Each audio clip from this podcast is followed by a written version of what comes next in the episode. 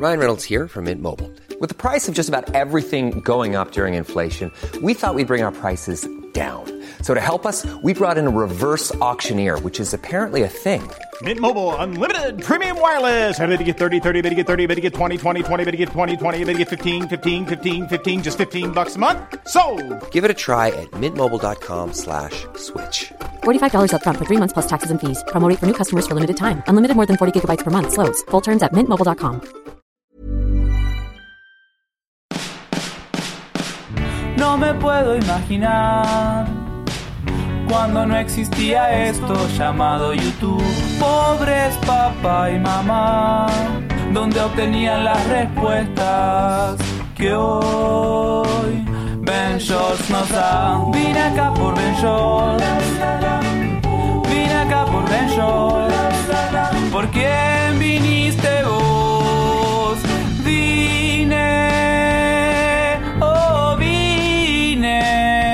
acá por Ben.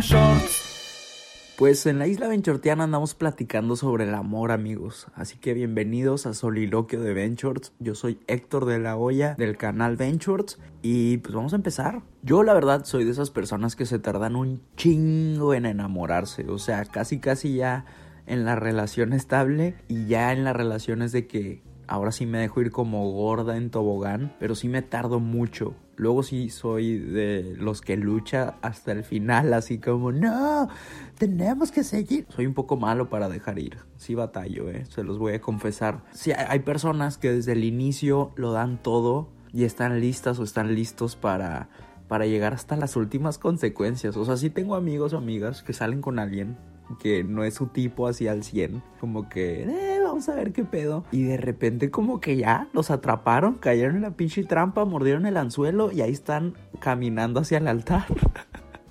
o terminan en una relación acá bien pesada de 2, 3 años. Y al principio tal vez no les gustaba, luego las cosas empiezan a funcionar.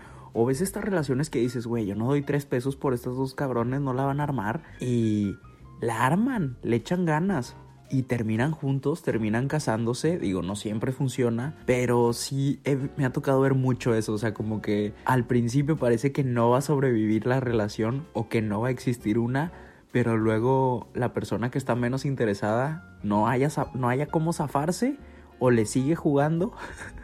al chingón o a la chingona y tómala, ahí estás, dos años, tres años, cuatro años. Y sobre el tema de cómo superar a tu ex es lo que también estamos platicando y hay algunas personas que han aplicado la de un clavo saca otro clavo. Yo creo que a largo plazo esa no funciona. Yo creo que no es una buena solución porque ahí siempre quedan astillas del clavo pasado. ¿Para qué nos hacemos? Entonces yo creo que lo mejor es sí tomarte un tiempo para ti o no clavarte con el clavo, porque luego hay gente que cree que un clavo saca otro clavo, pero el pobre segundo clavo la lleva y se enamora y tú todavía andas superando a tu ex.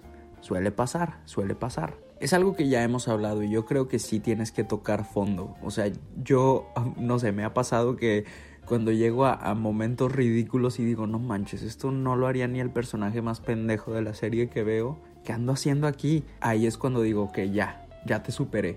Entonces creo que mucha gente tiene que llegar como a los límites. Hay gente que le gusta quemar puentes, como dicen. Hacer una cagazón, pelearse feo, hacer el ridículo, terminar muy mal con su ex y eso los ayuda o las ayuda a poder superar más rápido. Definitivamente tu mejor aliado va a ser el tiempo y que te des cuenta que siempre absorbes cosas de la relación en la que estuviste. Entonces, sí tienes que pensar a ver qué fue lo mejor y qué fue lo peor que me dejó mi relación, qué es lo que aprendí, porque también a veces aprendemos cosas malas y esas es lo que tenemos que trabajar en quitarnos, porque en una relación muy larga te mimetizas, se te pegan cosas buenas y malas de la otra persona y tienes que trabajar en limpiar lo malo, quedarte lo bueno, lo agradeces, pero para cuando llegue otra persona a tu vida, pues que de preferencia ya no traigas la mugre que te dejó la otra persona, ¿no? También hay otras personas comentando que en realidad nunca superas a tu ex. O sea, que aprendes a lidiar con ese, con ese dolor hasta que se va haciendo más pequeño y más pequeño y más pequeño. Y no superas porque pues no, no se te puede olvidar. Siempre va a estar ahí.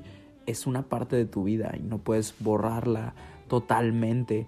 Pero yo creo que sí puedes cambiar la perspectiva que tienes sobre la relación y sobre la otra persona y va a cambiar lo que te hace sentir cuando te acuerdes de esa persona. Yo, la verdad, sí soy de los que prefiero buscar lo negativo y eso me ayuda a superar porque como les dije a veces soy medio malo para dejar ir entonces sí pienso como a ver qué es todo lo malo de la relación para acordarme cuando esté a punto de caer de nuevo, ¿no? Órale, estoy leyendo un comentario muy poderoso, o sea, muy fuerte. En la isla les pregunté cuánto es lo más que te has tardado en enamorarte. Y esta chica comenta, en enamorarme cuatro años después de iniciar la relación. Llevamos diez años. Sí lo amo, pero no es mi todo. Como dicen, no hagas a alguien tu todo porque cuando se vaya, allá irá tu todo. Tómala. Ay, no sé. O sea, yo siento que si te dejas ir como gorda en tobogán y lo das todo, estás viviendo al máximo, ¿no? No sin límites, pero claro, tú todo tienes que ser tú.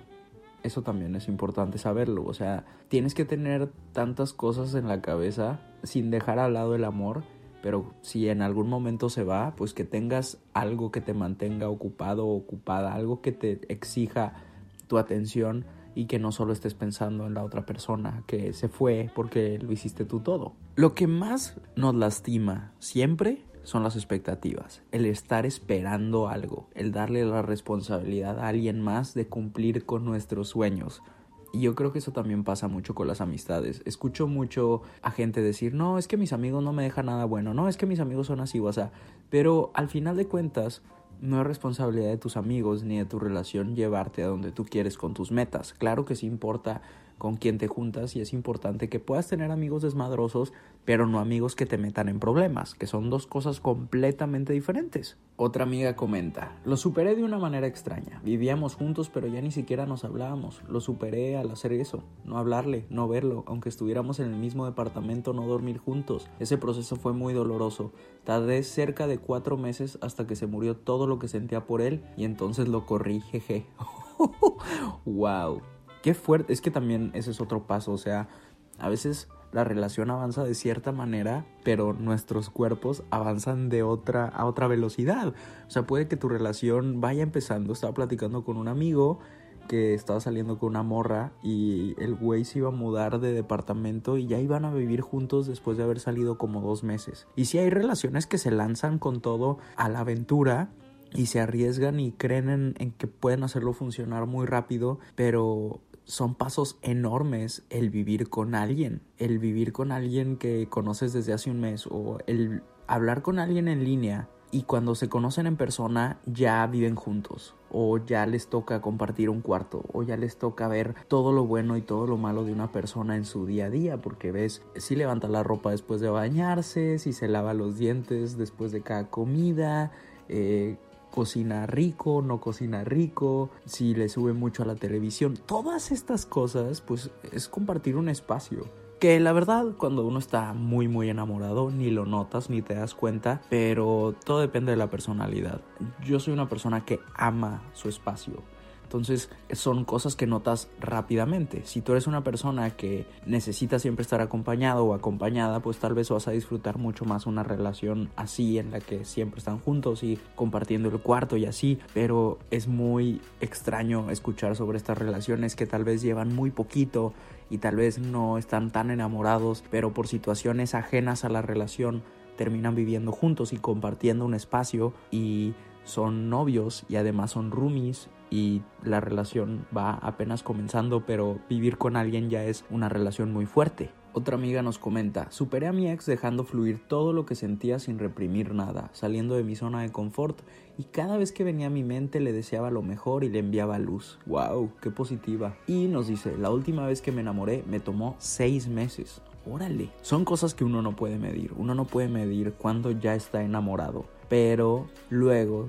vas camino a casa después del antro, vas borrachita, vas borrachito y volteas a ver a esa persona y vas sonriendo como pendejo, vas sonriendo como pendeja. Tienes una cara que no puedes con ella, como borreguito a punto de morir. y te voltea y te voltea a ver y te dice, "¿Qué? ¿Qué tienes?" y no dices nada, pero en tu mente dices, "Fuck, ya valió, me encanta, ya me enamoré." Y ahí es cuando las cosas se ponen emocionantes y tu vida es como una serie. Vamos a leer otro comentario. Tuve que ir a la psicóloga y mantener distancia. Algo que me preguntó ella fue, ¿lo amas a él o a la ilusión que tenías con él? y pues de ahí me tardé como un año en devolver mi vida a la normalidad. Yo trabajaba con él y me era más difícil, pero después me cambié de equipo y estaba más contenta, menos estresada y sobre todo mantuve mi mente ocupada con clases de danza, trabajaba y bailaba y así se me iba el tiempo. De ahí tardé como dos años en abrir de nuevo mi corazón a alguien más. Esa es otra cosa, la gente que se enamora en el trabajo vemos cómo empieza una relación, porque si sí es alguien que puede que veas todos los días esta persona, digo, son bastantes horas estar, no sé, en una oficina o donde sea que estés y se ven, no sé, ponle tú que 8 horas al día, es bastante. Y luego hay gente que mantiene una relación con alguien que trabaja, luego ya viven juntos y literal todo el día están juntos, no tienen su propio espacio. Eso yo me imagino que es bastante pesado. Estoy yo diciéndolo como si fuera algo negativo. Qué padre que puedas estar con alguien tanto tiempo, que se aguanten, se superen, se quieran, se superen y, y se apoyen. Pero luego, ¿qué pasa cuando estas relaciones fallan? Pues que tienes que ir a trabajar, ni modo que renuncies porque trabaja tu ex en el mismo lugar. Eso me gustaría que me platicaran si alguna o alguno de ustedes ha vivido por una situación así, cómo fue, cómo lograron superar a su ex, si la tenían que ver o lo tenían que ver todos los días en el trabajo, o si alguien de ustedes de verdad tuvo que renunciar al trabajo para poder mantenerse sanos después de cortar y que y no ver a la persona ahí todos los perros días comiéndose sus toppers. Vamos a leer otro comentario. Pues me tardé como un mes y medio, pero obviamente dedicándome a olvidarlo definitivo para sacando y borrando recuerdos para ya no pensar en él y pensando más en mí. Y de enamorarme me tardé como dos meses, porque la persona literalmente hizo todo para enamorarme. Y no hablo de regalos, sino de acciones. Yo creo que son como varias etapas. Eh, los regalos sí son importantes, pero el chile yo creo que es lo menos importante porque lo más fácil de conseguir son los regalos. Claro que hay regalos bien pensados y todo, pero al final es algo material y, lo material es demasiado obvio. Pero yo creo que cuando hay una conexión, no hay... Cuando hay una conexión real, no hay necesidad de un solo regalo. Eh, no, no hay necesidad de, de suplementar lo que puedes hacer sentir con, con algo material yo siento que es como una forma de hacer trampa. Pero tal vez yo lo estoy diciendo porque yo no soy mucho de dar regalos. No soy el más detallista. Bueno, no. Eh, bueno, uno cuando está enamorado se vuelve detallista a veces. Pero yo creo que es mucho más importante la, la conexión que puedas tener. Eh, si te hace reír, si te entiende y, que tengan objetivos parecidos o, o, actitudes similares ante sus objetivos. Y esa es otra parte de la que casi no hablamos cuando cortas, te vuelves tan débil, tan vulnerable, te carga el payasito y empiezas a confiar en gente. No precisamente para una relación, más bien nunca para una relación, pero empiezas a confiar más en tu familia, en tus amigos y buscas como refugio en, en diferentes lugares y hasta sales de tu zona de confort, vuelves a salir de fiesta vuelves a, buscar conocer gente nueva y te unes a nuevos círculos y sales a bailar, sales a tomar, porque obviamente cuando estabas en tu relación te encerrabas y solo vivías para esa persona. Pero luego después tienes que ser vulnerable, tienes que mostrar tu lado débil para que la sociedad, la gente que te rodea o la gente que conozcas sepan que necesitas ayuda y necesitas que te escuchen. Creo que es importante y, por eso siempre vemos como en las pedas estas conexiones astrales de dos personas que se acaban de conocer pero las dos acaban de cortar y es como, güey, te entiendo, güey, no mames, a mí también me pasó eso. Y, y, es una oportunidad de conectar con otros humanos, no precisamente para una relación, de preferencia no, pero es una oportunidad de volvernos vulnerables, ver en qué la cagamos, porque también luego, luego pensamos que fue nuestra culpa cuando terminó una relación y estamos muy lastimados, vemos qué hicimos mal nosotros y qué hizo mal a otra persona. Sobre todo es un momento de ver realidades y nuestra realidad cambia totalmente cuando se acaba la relación de golpe. O sea, literalmente tenías planes con la otra persona, tenías expectativas que se rompieron, tenías muchas cosas en tu cabeza, todo estaba en tu cabeza, pero luego también cambia tu realidad en el sentido físico, que tal vez despertabas al lado de esta persona, compartían eh, un lugar físico, compartían comida eh, convivían con X grupo de personas que se fue formando gracias a los dos. Entonces se tiene que reconfigurar toda tu vida y lo puedes ver como algo malo o como algo bueno. La mayoría de las personas lo ven como algo malo, pero somos animales y nuestro instinto es como me tengo que volver una mejor versión de mí. Nuestro cerebro automáticamente procesa estos momentos difíciles para decir, ok, te quedaste sin manada, güey, tienes que volver un león más fuerte. te tienes que volver una leona más chingona, mucho mejor para cazar, más ágil, más rápida, más mamada.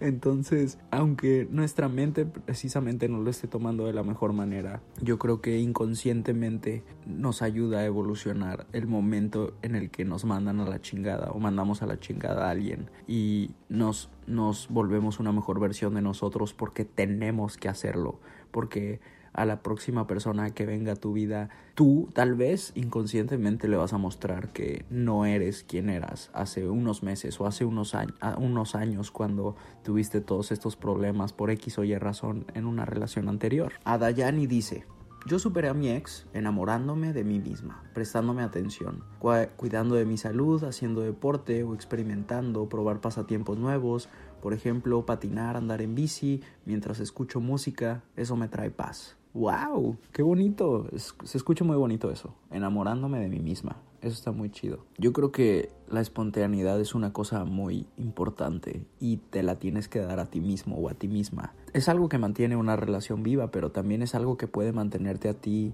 motivado o motivada para seguir en tu día a día. Entonces, todo lo que hacías por una persona, tienes que empezar a hacerlo por ti mismo o por ti misma. Y a veces estamos súper dispuestos hacer muchísimas cosas para salvar una relación, para que la relación funcione, para tener a otra persona contenta, para que la otra persona recapacite y nos dé otra oportunidad. Y estamos dispuestos a hacer tantas cosas y luego cuando estamos solos no lo hacemos por nosotros mismos. Y es como, se nos olvida que la relación más importante está dentro de nuestro cuerpecito. Y yo creo que eso es lo que tenemos que recordar en el momento en el que somos vulnerables, que tenemos que estar dispuestos a luchar por estar bien.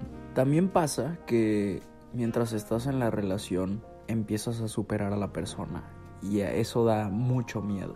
No, la verdad es que, y esto es como pensamiento personal, pero no confío mucho en la gente que se mantiene en una relación sabiendo que no son felices, porque está medio psicópata eso, ¿no? Como acostumbrarte tanto a algo que ya sabes que no funciona y que no estés dispuesta a irte de algo que tú sabes que no te hace feliz, el que te quieras mantener ahí y ya te acostumbraste a lo malo, ya te acostumbraste a lo mediocre, ya no te quejas pero sabes que no eres feliz y eso da un poco de miedo, encontrarte con esas personas. No sé, si escuchas a alguien decir eso sobre que su relación acabó de una manera demasiado aburrida o calmada y, y duró más lo malo que lo bueno, eso da miedo, porque eso quiere decir que tal vez cuando las cosas se pongan mal, estas personas no dicen nada, se mantienen ahí y siguen porque es lo que les conviene o es lo más cómodo o así son las cosas y eso no puede ser bueno para alguien que busca crecer y busca evolucionar.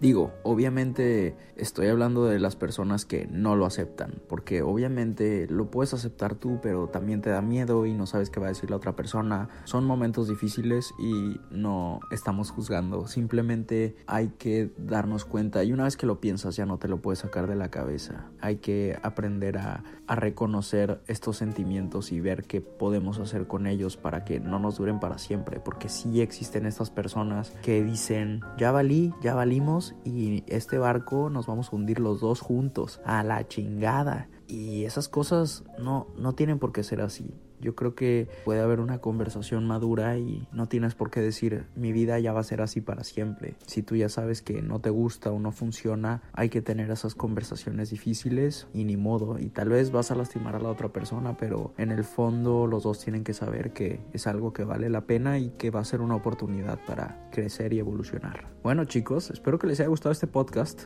Los extrañaba y les mando mucha buena vibra. Mucha fuerza y espero que puedan visitar el canal. Porque recuerden que tengo un canal de YouTube que se llama Ventures y la neta están bien chiditos los videos. Así que si vas a comer solo, si vas a comer sola, si estás de viaje y quieres compañía, no solo tiene que ser podcast. Te puedes sentar, pones tu laptop y comemos juntos. No hay ningún pedo. Te metes al canal de YouTube y listo.